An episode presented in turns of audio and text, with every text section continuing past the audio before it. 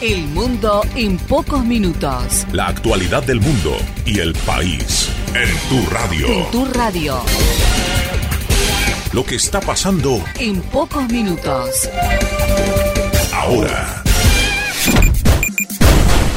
Nacionales. Nacionales. El presidente Macri pidió en Neuquén que todos vayan a votar en las elecciones del 27 de octubre.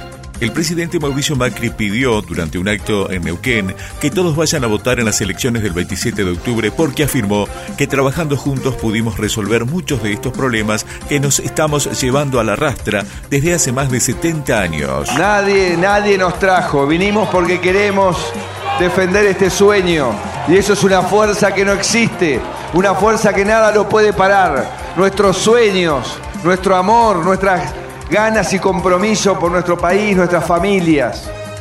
Así de esa manera también estamos peleando para defender nuestras familias como nunca antes.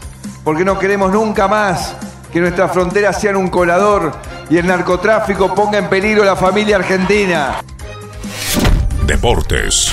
Mundo Boca, Salvio y De Rossi se asoman como posibles jugadores para el Superclásico. Salvio trabajó normalmente en lo físico, también en lo futbolístico y surge como posible titular para el partido con River, mientras que De Rossi hizo trabajo físico a la par del resto y luego se entrenó aparte con pelota.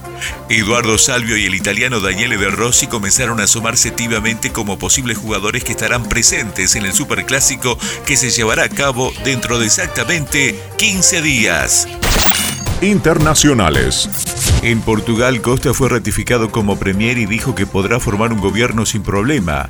El premier iniciará este miércoles contactos con todos los partidos de izquierda en búsqueda de posibles alianzas, con el objetivo no solo de que el gobierno se pueda concretar, sino que pueda gobernar con estabilidad.